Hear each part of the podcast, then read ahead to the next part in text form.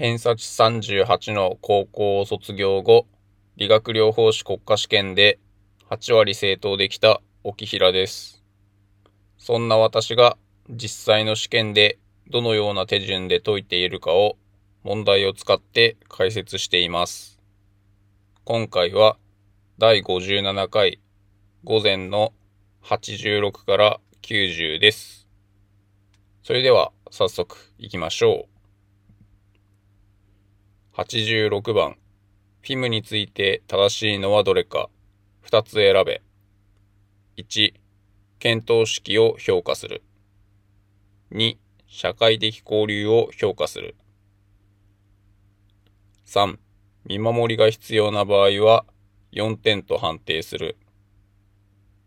4、行為は上半身と下半身を分けて評価する。5、杖を使用して歩行が事実すれば完全事実と判定する。えー、検討式はなかったと思います。認知の項目で理解表出、あと2番の社会的交流とかあったりはするんですけど、検討式はなかったと思います。で、3番、見守りは5点なので、3も違うと思います。で、5番、杖を使用すると、修正自立になりますので、5番は違うかなと思います。で、2番、4番。これは合っていると思いますので、2番と4番を選択して正解でした。これは完全勝利と言っていいかなと思います。続いて87番。アキレス腱断裂について正しいのはどれか。1、つま先立ちは可能である。2、受賞後発年齢は10歳代である。3、高齢者では日常生活での受賞が多い。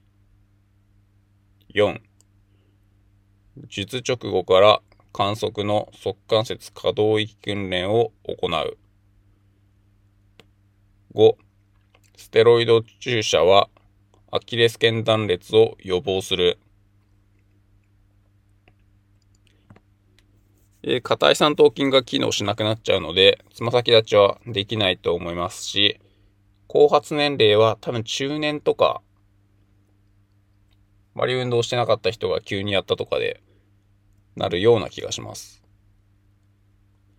で、術直後は、多分アキレス腱の縫合とかをするので、あんまりすぐ動かさない方がいいんじゃないかなと思います。で、5のステロイド注射はちょっと聞いたことがないですね。で、3はまあやっぱりありそうですね。高齢者は。高齢者でスポーツする人あんまりいないと思うんで。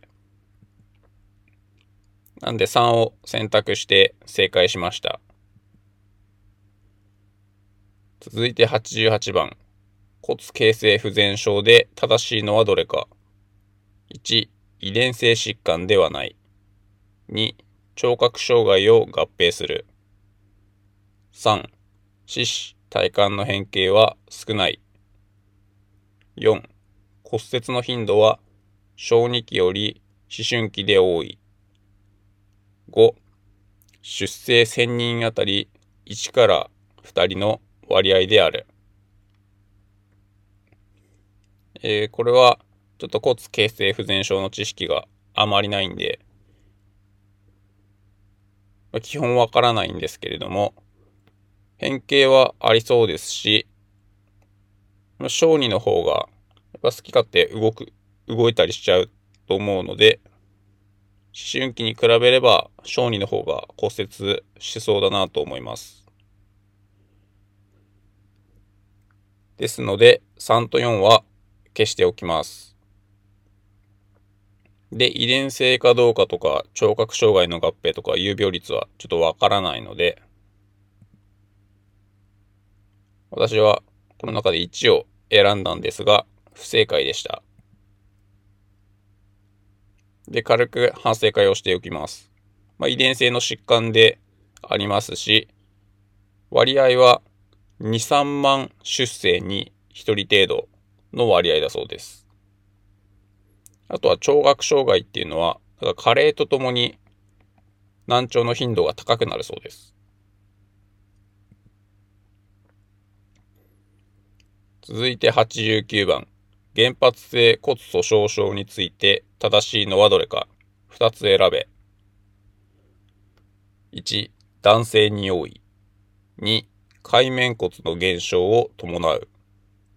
3、喫煙は危険因子である。4、低カルシウム結晶を伴う。5、骨折後発部位は尺骨である。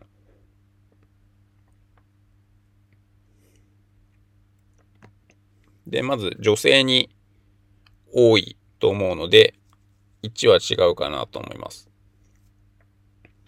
で、海面骨より皮質骨が減少しそうな気がするので、2も違うかなと思います。で前腕なら頭骨の方が骨折しやすいと記憶してるので、1、2、5消しておきます。で、喫煙は危険因子だった気がしますし、えー、低カルシウム結晶ちょっとわからないんですけど、まあ、3と4が余ったので、私は3と4を選択しましたが、えー、不正解でした。えー、2番と3番が正解でした。で、骨なんですけど、皮質骨も海面骨も共に減少します。なんで、海面骨の減少を伴うっていうのは、正しいと言えます。で、低カルシウム結晶についてなんですけど、血清カルシウカルシウム値は、原発性、今回の問題では、基準値内っていうのが普通。で、内分泌疾患などによって、高カルシウム結晶だったり、低カルシウム結晶だったりの血清カルシウム値の異常があります。続いて90番。脳梗塞の発生部位と出現する症状の組み合わせで正しいのはどれか。1、ブローカー領域、水行機能障害。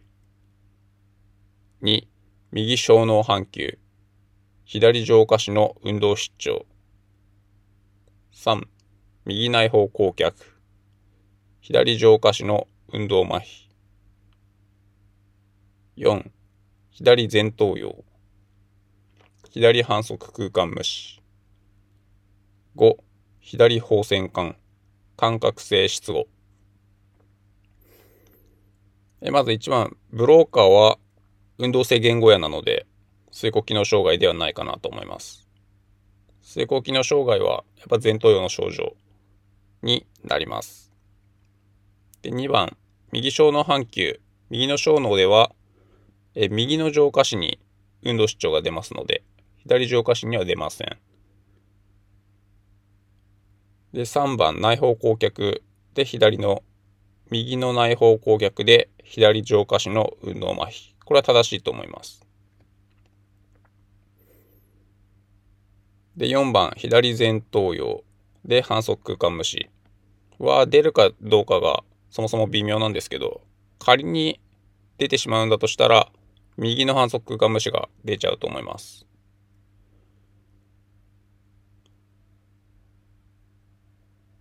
で、5番、放線管は運動障害が基本出ます。で、感覚性の出語は側頭葉で出ますので、まあ、5番も違う。1、2、4、5は消して3を選択して正解しました。この問題も完全勝利と言えます。